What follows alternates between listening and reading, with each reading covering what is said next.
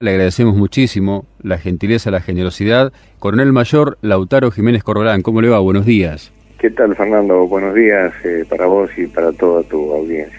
Coronel Mayor es el grado inmediato a coronel y anterior al generalato, al general de brigada, ¿verdad? Sí, sí, es un grado que está rescatado de la historia desde hace unos 15 años o 20 aproximadamente coronel mayor fue San Martín, por ejemplo. Claro. en realidad ese era su grado y con el cual se retiró. Lo que pasa es que él después lo ascienden a capitán general, como si fuera general, sí, sí. para hacer la campaña de los Andes. Pero él era coronel mayor. Y como bien vos decís, es un grado intermedio. Es más que coronel y es menos que general. Así es. Hablamos del año 1982. ¿En qué situación lo encuentra usted? ¿Con qué grado? ¿En qué destino? Yo en 1982 era un cadete de cuarto año del Colegio Militar de la Nación. Y como a la inmensa mayoría de los argentinos la noticia me llegó por, por radio, en ese momento yo estaba en la compañía de cadetes, yo me había levantado muy temprano, a las cinco y media de la mañana, y yo estaba encargado de la sala de armas, que es el lugar donde se deposita el armamento. Sí, sí y tuve que, bueno, ir, preparar todo, porque ese día me acuerdo mi compañía tenía la guardia, y como yo tenía una radio de esta transistor, una espica, sí. muy similar a una que tengo en este momento en una biblioteca, que la estoy mirando, en estuche marrón, muy conocida por la gente de mi generación. Sí, sí, la eh, clásica espica, ni hablar. La clásica espica. Sí. Eh, y bueno, esa radio eh, fue la, responsable de, darme la noticia porque yo me acuerdo que había sintonizado una, de las radios típicas de la época. Y estaban anunciando, bueno, pasaban unas marchas militares y los comunicados donde se informaba que una fuerza militar conjunta había recuperado las islas, ¿no? Lo cual fue para mí una, una algarabía y una alegría muy grande porque si bien fue una sorpresa, pero para la gente que estaba un poco interesada en los temas de geopolítica o que tenían que ver con cuestiones de relaciones internacionales en el sur del país, hacía ya un tiempo que se venía hablando de, bueno, del incidente que venía ocurriendo en Georgia, ¿no? Claro. Y eso todo empezó en febrero y, la verdad que eso de alguna forma focalizó un poco la mirada hacia el sur. Por supuesto que en lo que era totalmente sorpresivo era la recuperación de las islas, pero, pero de que había un tema en el sur, algo estaba, estaba ocurriendo. Cuarto año del Colegio Militar de la Nación, ¿pasó en algún momento, a partir de escuchar la noticia, por su mente la posibilidad de ser trasladado al archipiélago? No, la verdad que no, para nada. Eh, esto es como que vos me digas que un estudiante del último año de medicina que se tendría que recibir en diciembre, eh, vos le decís ese año en marzo, mire, usted va a salir de acá y va a ir y va a realizar una operación a, corazón abierto. claro. es decir, la verdad que la persona esa te va a mirar con la cara diciendo, a mí, que te fumaste? ¿A mí me estás hablando? a mí, claro, ¿me estás hablando a mí o me estás soñando? no, no, era, era una era una posibilidad no remota, extremadamente remota. Por eso es que, bueno, tanto lo que me ocurrió a mí como a todos mis compañeros de promoción. Todo esto se seguía con mucha intensidad, lo del 2 de abril, el 3, el 4. Pero ya el 6 o 7 ya se hablaba, empezó a ocurrir un, rumor, ¿no? El típico rumor que corre en los institutos. Sí. O en los organismos, a veces que dicen, che, va a pasar tal cosa o está pasando tal otra. No, ¿y quién te lo dijo? ¿De dónde lo sacaste? Bueno, y se corrió la bolilla de que íbamos a egresar lo cual era muy llamativo, porque bueno, ¿cómo puede ser que decimos si no terminamos todavía el año? Claro. Y bueno, finalmente el 7 de abril, cinco días después del 2, nos informaron a cada compañía de cadetes de las distintas armas que íbamos a egresar en el grado de subteniente en comisión, o sea, es un grado a confirmar. Bien. Y bueno, una vez que egresamos el 7 de abril, en una ceremonia me acuerdo muy emotiva, porque hay que entender el contexto de lo que se estaba viviendo también. seguro. Mucha euforia, la población apoyaba todo lo que estaba pasando. Y entonces eh, realmente era una cuestión muy efusiva, ¿no? Y después en 9 nos fuimos cada uno de nosotros a cubrir distintos destinos en unidades de la fuerza en el interior ¿no? del país. o bueno dentro de, los, de las unidades militares que correspondían. A mí y a otros, este compañero nos tocó el Regimiento de Infantería 4, que tenía su asiento de paz en, o tiene todavía asiento en la localidad correntina de Montecaseros Corrientes. Así es. Y bueno, y después, una vez que llegamos ahí, la unidad estaba, en, digamos, estábamos movilizando, en este, quiere decir que estaba incorporando a los soldados del año anterior que habían hecho el servicio militar, que en su inmensa mayoría vinieron en forma espontánea, no, no nos hizo falta ni llamarlos ni nada. Otro dato interesante también a tener en cuenta. Seguro. Y bueno, la, unidad se alistó porque le llegó una orden de que tenía que marchar al sur, pero no para ir a las islas, sino para ir a cubrir la frontera sur de la provincia de Santa Cruz, en un lugar que se llama Monte Aymon, sí. con la República Vecina, que a su vez en ese entonces había hecho desplazamiento de unidades militares hacia el sur y bueno, todo eso generaba un, una suerte de atracción de fuerzas propias a la frontera.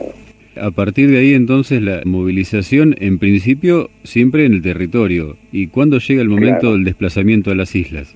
Bueno, después de, estar en Montecasero, a partir del 15 de abril sale primero la parte logística unos días antes, que va por tren, después por tierra, sí. va por tren hasta San Antonio Oeste, en la provincia de Buenos Aires, y después va todo por carretera, eh, fuimos hablando todo lo que son los camiones, la logística, sí, sí. hasta Comodoro, eh, vía, vía extranjera, vía terrestre.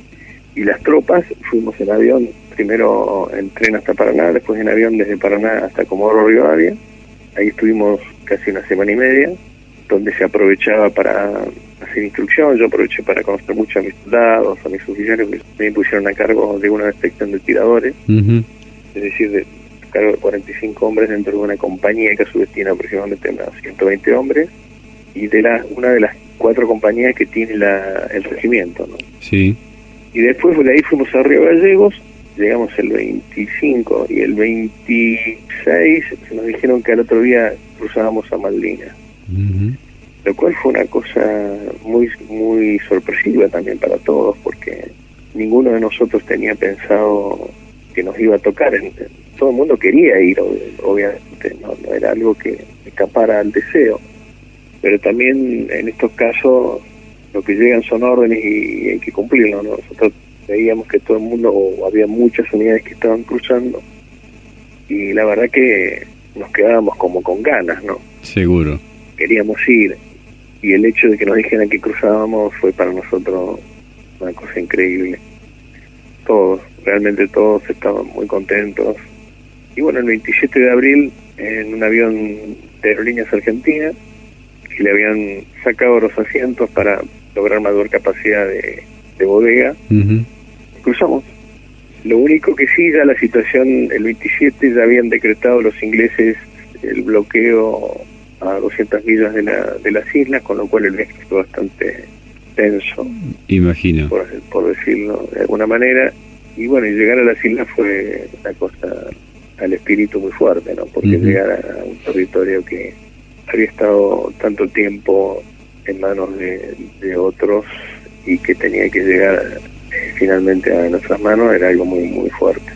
Estábamos dialogando con el coronel mayor Lautaro Jiménez Corbalán, subteniente en comisión en el año 1982 en el Regimiento de Infantería 4 de Montecaseros.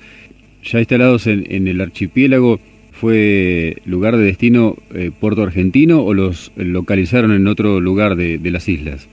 Inmediatamente llegamos, eh, Puerto Argentino, o la, el aeropuerto de Puerto Argentino, era realmente, era algo muy caótico porque estaba lleno de unidades de pertrechos militares, o sea, me refiero a unidades de personal militar, ¿no? que estaba moviéndose dentro del sector del aeropuerto. Entonces llegó una orden rápida que había que desalojar el área porque, por supuesto, semejante amontonamiento de personal y medios podía llegar a ser un blanco rentable para, para los ingleses. Seguro.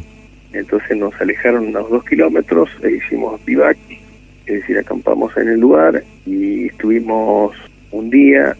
También a la noche ya empezó la tensión porque los que estaban de guardia de otras unidades estaban muy celosos. Cualquier ruido que escuchaban empezaron los tiros y bueno, se empezaba a tener una, una tensión propia de, del conflicto, ¿no? Seguro. Sin embargo, todavía creo que en el subconsciente de cada uno no había todavía una, una idea de que se iba a llegar finalmente a la guerra, porque todo todavía estaba muy en el tema de las negociaciones, hay que entender eso también.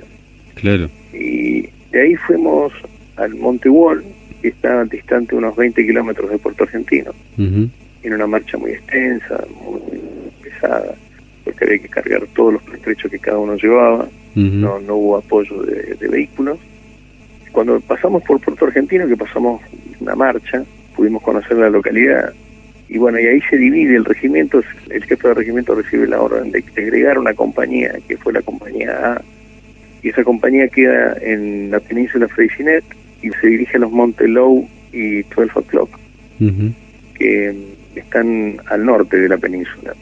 Y el resto del regimiento, la compañía B, y Comando y la, comando y la compañía de servicio van al Monte Wall y Challenger. La misión que tenía la unidad era mirar y tomar posiciones en defensa a la costa.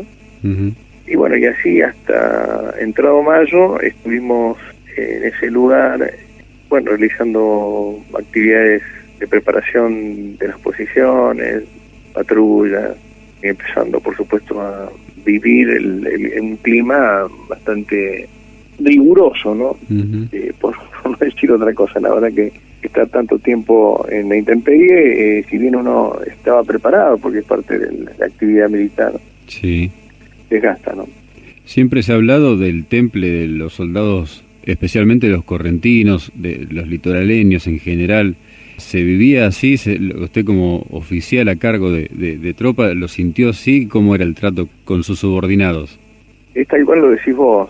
Mis soldados eran mayoritariamente de... Todos eran del litoral, Corrientes, Chaco y Misiones. Sí. Esa eran la composición de mis soldados. Yo tenía una comunicación muy, muy fluida con ellos porque además de ser su jefe inmediato, como jefe a cargo, oficial a cargo, yo tenía la misma edad que ellos. generacionalmente éramos de la misma edad, entonces había la comunicación de gente generacionalmente igual es mucho más fácil. Seguro. Más allá de que yo tenía la responsabilidad y el cargo de que ostentaba, la verdad que a mí me facilitó muchísimo ser de, la misma clase que ellos, ¿no? de la clase de 1962. Claro.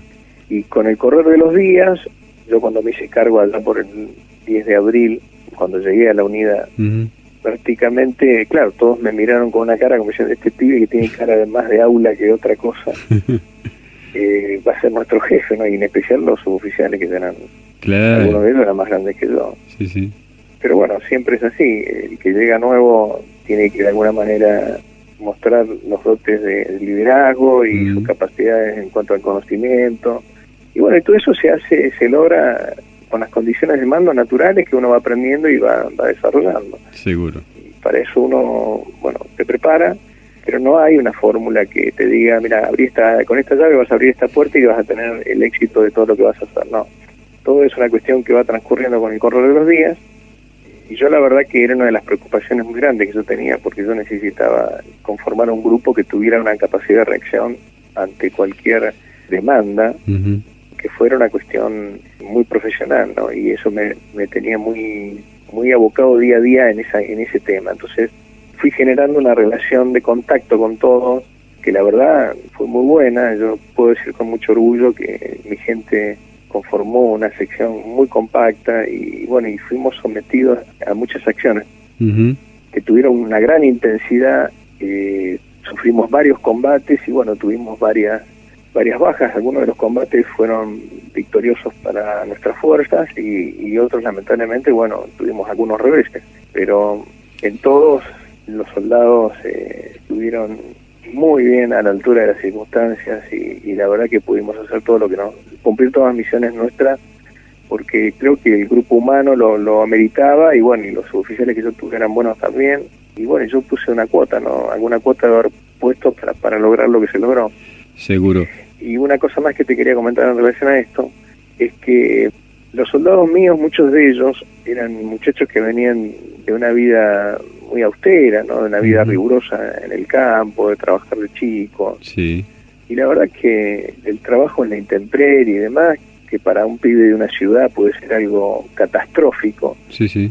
Para ellos era moverse en, un ámbito muy, te diría, habitual. Entonces se reían de muchas cosas, más que estar, como diría yo, lamentándose, ¿no? Seguro. Eh, si tenían una, una visión filosófica que aún hoy enseña, ¿no? Como la rigurosidad a veces de las experiencias de la vida te preparan mejor para las contingencias más dramáticas, ¿no?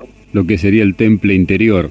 Por supuesto. Seguro. Para soportar lo que nosotros soportamos hay que haber tenido una cuestión espiritual interior muy fuerte, que es la que te dispone a ir a, entregar la vida. Sí, sí. Y después, por supuesto, hay que tener entrenamiento. Son las dos llaves que te permiten lograr abrir las puertas del éxito en este caso. Hablamos de una eh, subunidad de tiradores, de una unidad de infantería. Uno imagina los combates prácticamente viendo la cara del enemigo. Sí, sí, nosotros tuvimos varios combates, prácticamente tres combates, al menos mi sección y compañía, tuvo tres combates donde los ingleses los teníamos prácticamente a distancia de, armas cortas, es decir, estoy hablando 30, 40 metros. Claro.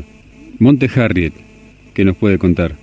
Y el Monte Harriet es un lugar que obviamente para mí es un montón de piedras y tierra que no dice más que ser una montañita. Un accidente geográfico más. Claro, es tiene 300 y pico, 320 metros de altura.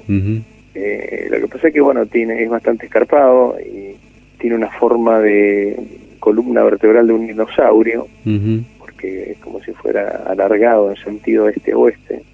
Y bueno, es el lugar donde a mí me tocó todos los combates, ¿no? Yo ocupé posiciones primero en la ladera sur del Monte Harriet, eh, o sea, después de ver todo el Monte Wold, ahí hicimos un cambio de posición al Monte Harriet, tuvimos la ladera sur, y después me tocó hacer otro cambio de posición a la ladera norte. Es que los ingleses desembarcan en Darwin, en San Carlos, y tienen los combates en Darwin, empiezan a avanzar desde el oeste hacia el este. Entonces nosotros ya no tenía más sentido mirar hacia el mar, entonces cambiamos de posición. Bien. Y empezamos a mirar hacia el oeste, que era el lugar de avance de los ingleses. Y en este monte emblemático, obviamente para mi vida, como en dos hermanas, porque en el, en el Harry combate la compañía B o parte de la compañía B, porque a nosotros también nos sacan una sección los primeros días, la sección de tiradores que era la primera, y ellos quedan en Puerto Argentino con la misión de custodiar la casa del gobernador. Mi compañía ya no, no era una compañía, ya era una compañía disminuida. Queda en el monte Harriet junto a la compañía Comando, que tenía la sección de exploración, los morteros, la sección comunicaciones y la compañía de servicio, que son la, logística de apoyo. Y en el Monte Dos Hermanas estaba la compañía C. Y los últimos días vienen dos secciones de la compañía A, que había quedado al norte de, la, Puerto Argentino, en Península Freycinet, y vienen de refuerzo al Monte Dos Hermanas y a Harriet. Y el Monte Harriet es una referencia importante en su historia militar y en su vida. Sí, sí, tal cual, porque bueno, como te decía, en ese lugar era el lugar a preservar, ¿no? Era nuestro lugar en el mundo y, bueno, nuestra misión era custodiarlo, cuidarlo, mantener posiciones ahí. Toda la vida se desarrolló ahí, ¿no? Fueron dos largos meses que tuvimos que estar y la verdad era un lugar que quedó en, en, el registro del alma, yo te diría. ¿no? Seguro. era una de las tres alturas que conformaban la primera línea. Si uno mira el dispositivo de defensa de Puerto Argentino, hay como una herradura que se conforma al norte por el Monte London, donde estaba el regimiento Infantería 7, después y después venían dos hermanas, dos hermanas norte y dos hermanas sur, y después venía cerrando esa, esa herradura el Monte Jane. ¿Qué hecho destaca que le haya tocado vivir con sus soldados, con sus subordinados en medio de los combates o, fuera de ellos? Sí, te imaginas que anécdotas hay miles, todo esto de alguna manera está plasmado en un libro que yo pude editar años después, motivado porque yo todos los días llevaba un registro en una libreta que se transformó en un diario de guerra porque todos los días escribía las impresiones más importantes de lo que estaba viviendo. Y bueno, y eso mm, reposó muchos años eh, después de la guerra y finalmente entendí que lo que estaba escrito ahí ya no era patrimonio ni propio exclusivo ni de mi familia, sino que tenía que ser conocido de alguna forma, fundamentalmente porque en todos los años posteriores a la guerra, lamentablemente incluso hasta el presente, se siguen escuchando estupideces, barbaridades y cosas que no ocurrieron o que si ocurrieron se generalizan de manera tal que parece que todo lo que ocurrió fue eso, ¿no? Entonces, un veterano nos ha dolido mucho todas esas mentiras y todas esas barbaridades que se siguen a veces repitiendo. Y entonces dije que era el momento de escribir, contar nuestra historia, la historia de, de lo que habíamos vivido, que no tenía absolutamente nada que ver con las cosas que se decían. En especial en quienes nos había tocado no estar en un lugar de beneficio dentro del esquema de la guerra, sino a quienes les tocó estar en un lugar complicado, que es la primera línea, ¿no? la primera línea de combate. Entonces creíamos que, o yo creí en definitiva tener la autoría suficiente como para contar esa historia. Y así, bueno, así fue, y todos estos detalles que por ahí yo podría estar horas hablando, sí. están plasmados en este libro, ¿no? que se llama Malvinas en primera línea. Así es. Pero bueno, para no dejarte ni a vos ni a tu, ni a tu audiencia que puede estar pegada a la radio en este momento por, por algún interés particular, eh, lo que me viene más a la mente, que es una cuestión de orgullo, yo siempre lo cuento, y me parece que todo fue como que fuimos perdiendo todas las cosas que hicimos. No, no, no, hubo muchos combates victoriosos. Sí, sí. Lamentablemente la batalla final fue de resultado adverso pero hubo muchas pequeñas acciones y acciones un poco más grandes que el resultado fue favorable a, las fuerzas argentinas y los ingleses tuvieron que, retroceder, ¿no? Uno de ellos fue mi bautismo de fuego particularmente, es decir, hice bautismo de fuego cuando vos estás teniendo tu primera experiencia de combate. Seguro. Que todo soldado de alguna manera le espera con muchísima ansiedad porque, bueno, ahí es donde uno, uno se juega cómo va a reaccionar o no para mí era una cuestión muy importante, porque yo además de ser un, soldado, era el, jefe de los otros soldados. Entonces, toda la tensión estaba puesta en, uno, ¿no? Porque es así, así funciona en la milicia, siempre se está mirando al superior, a ver qué hace. y el 8 de junio, bueno, tuvimos un ataque de dos secciones de Royal Marine, que son comandos Royal Marine pertenecían a una sección de exploración y la otra era una unidad de, se llaman cuadros de la guerra del Ártico, que vienen a ser eh, comandos un poco más entrenados en lo, todo lo que se refiere a, al combate en el Ártico y en montaña, muy parecido a lo que nosotros, en versión nuestra, serían cazadores de montaña. Sí. Y estos hombres nos atacan el 8 de junio a las 10 y media de la noche y se establece un férreo combate que se extiende aproximadamente por 45 minutos, una hora, y finalmente a través de, bueno, férreo combate de todos mis soldados e incluso armas que estaban un poco más arriba de la cumbre del Jardio, porque yo estaba en una suerte de media pendiente descendente, es decir, estaba en la mitad de la altura, no en la cumbre.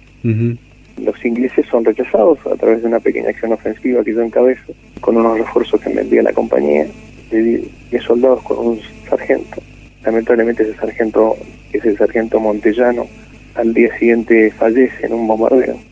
Tipo que lo conocí esa misma noche porque no, no pertenecía a mi unidad y fue algo que me marcó para siempre, ¿no? También conocer a alguien y minutos después que el tipo o al otro día ya no estuviera más, seguro, habiendo sido el que había combatido conmigo esa noche, la verdad que fue muy fuerte. Y bueno, tuvimos el orgullo de sacarlos corriendo prácticamente del campo de combate. Al día siguiente, cuando fue de día, yo pude recorrer el, lugar y encontramos un montón de equipo, incluso equipo que demostraba, había una mochila, armamento y demás, demostraba que habían tenido una baja o varias bajas, no sé, y se lo habían llevado, no se habían llevado los heridos. Muy probable que no hayan estado muertos, y no sé si... Bueno, después con los años corroboré que no, no hubo muertos, pero sí tuvieron heridos en ese combate. Y bueno, eso, eso fue muy fuerte porque eso marcó la veteranía de cada uno. A partir de ese momento nos convertimos en veteranos. Claro, sí, seguro. Cada uno había tenido su propia experiencia de, enfrentarse. ¿Qué significan los nombres de Carlos Salvatierra y Teodoro Flores? Veo que has estado leyendo un poco. bueno, realmente esos dos soldados son una suerte de ángeles para mí, porque los dos, el último día, eh, día 12 de junio a la mañana, el último día, digamos, donde yo ya estoy a cargo de la sección, porque después ahí Quedó, herido, estábamos ya yendo desde Monte Harry porque logramos romper el cerco, nos estaban rodeando. y ahí tuve el último combate. Hace un tiempo me enteré que los ingleses que nos habían atacado los, pudimos rechazar, cosa que en ese momento no pudimos saber.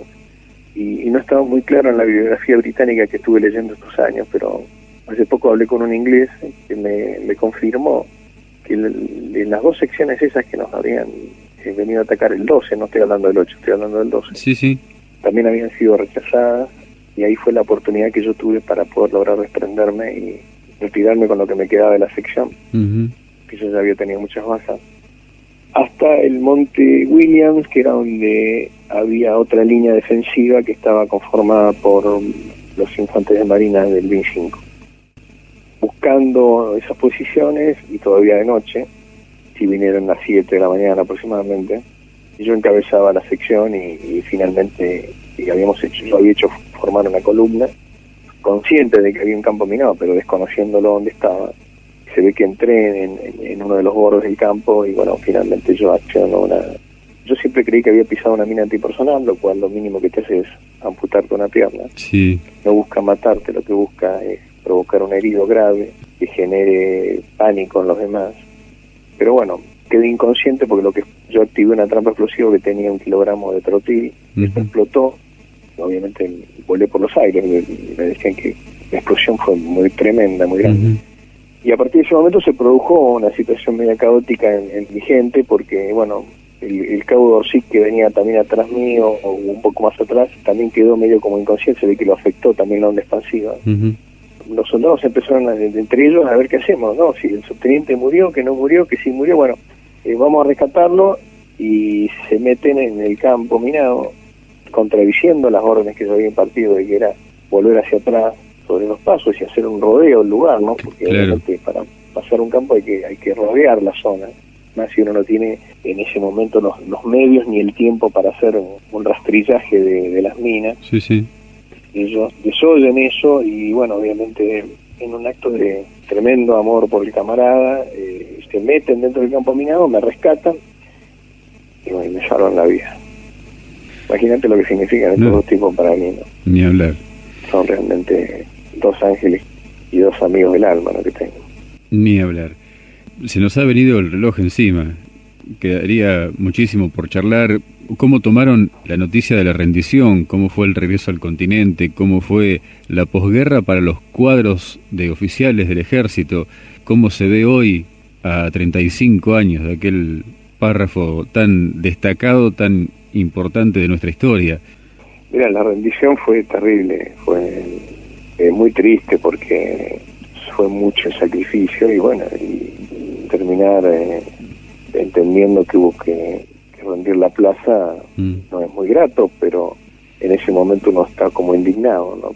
Pero después con el correr del tiempo evaluás que no había otra alternativa, ya estábamos. En realidad eh, desde el punto de vista militar, el día 2 de mayo, cuando se hunde el crucero y a partir de ahí se produce un cerco sobre las islas, las islas ya estaban, prácticamente tenían una sentencia de muerte. Sí, claro.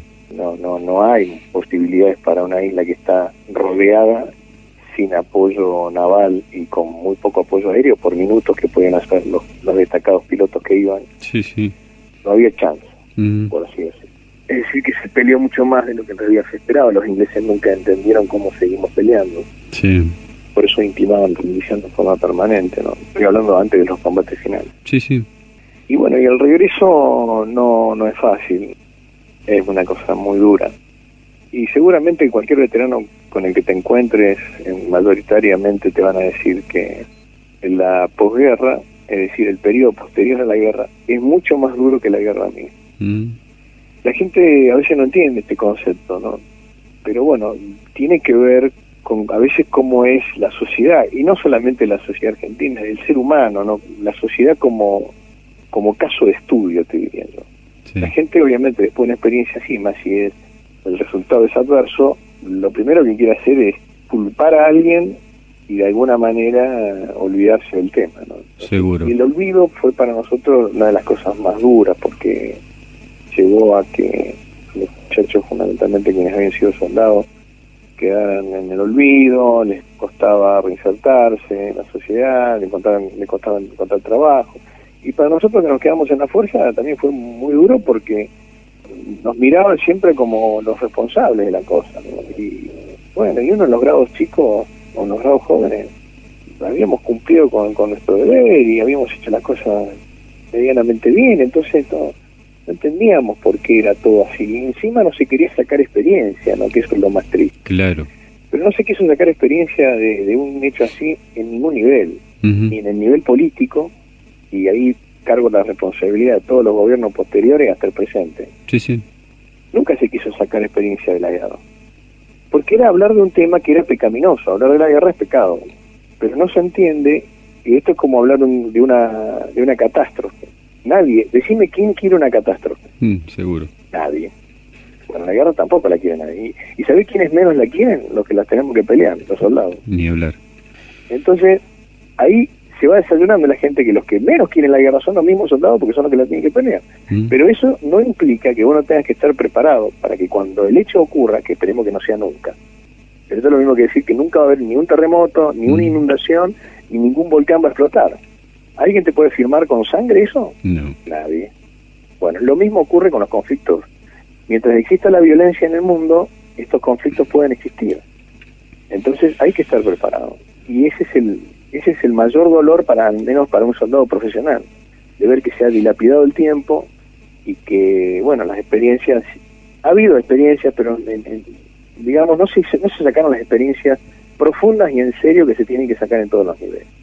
Al punto tal de que hoy tenemos un sistema de defensa en las condiciones que está. Seguro. Entonces las experiencias no fueron capitalizadas y eso genera mucho dolor, porque vos sabés que las cosas deberían ir por otro camino y lamentablemente eh, no se ve el resultado de lo que tendría que ocurrir. Y después, desde el punto de vista humano, por supuesto, los vaivenes también y el olvido, ¿no? A veces el desinterés hace que mm, el veterano, que el combatiente sienta que, bueno, no está apoyado. Sin embargo, te diría, yo que veo la película completa de hace unos 20 años atrás, cada vez hay un mayor interés, incluso tu llamada, tu participación de, otros medios y demás, en, el interés de, querer saber qué pasó y de preocuparse por, por los veteranos, eh, ha ido en aumento. ¿no? Sería necio decirte que está todo igual que hace 30 años, no. Sí, sí. Hay algunas cosas que han ido mejorando, pero todavía el camino eh, falta. ¿no? Yo creo que el año pasado, en el desfile 9 de julio, hubo muestras de, que el pueblo está necesitando tener ese contacto con sus veteranos. Y lo tuvo la respuesta fue enorme. Sin embargo, eh, bueno, parece que les gusta como escondernos, ¿no? Somos un problema para la política los veteranos. Entonces, es mejor que se olviden de nosotros que, que, estemos muy en, en, la pedana todos los días, ¿me entendés? Seguro. Coronel Mayor Lautaro Jiménez Corbalán, muchísimas gracias por estos minutos por su generosidad, por, aceptar esta charla con nosotros, lo que quiera agregar en el final y un gracias nuevamente gigante. Bueno, Fernando, muchísimas gracias a vos por rastrearme, por comunicarte conmigo, por eh, tu amabilidad, tu cuidado en la nota. La verdad que te felicito por, por este programa que haces, que lo voy a empezar a escuchar porque me gusta mucho el título, me, encanta. Pinceladas Argentinas sí. es algo que a veces nos falta.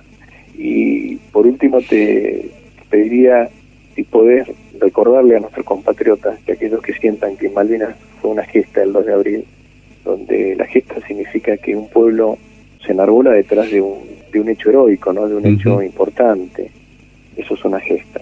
Entonces el 2 de abril debemos colocar una bandera en, en apoyo a esa gesta, una bandera argentina en la puerta de nuestra casa, en nuestro departamento o donde nos toque vivir, en señal de apoyo ¿no? a, la, a la gesta de Malvinas y que así lo sentimos. Seguro. Porque no deja de ser un día patrio.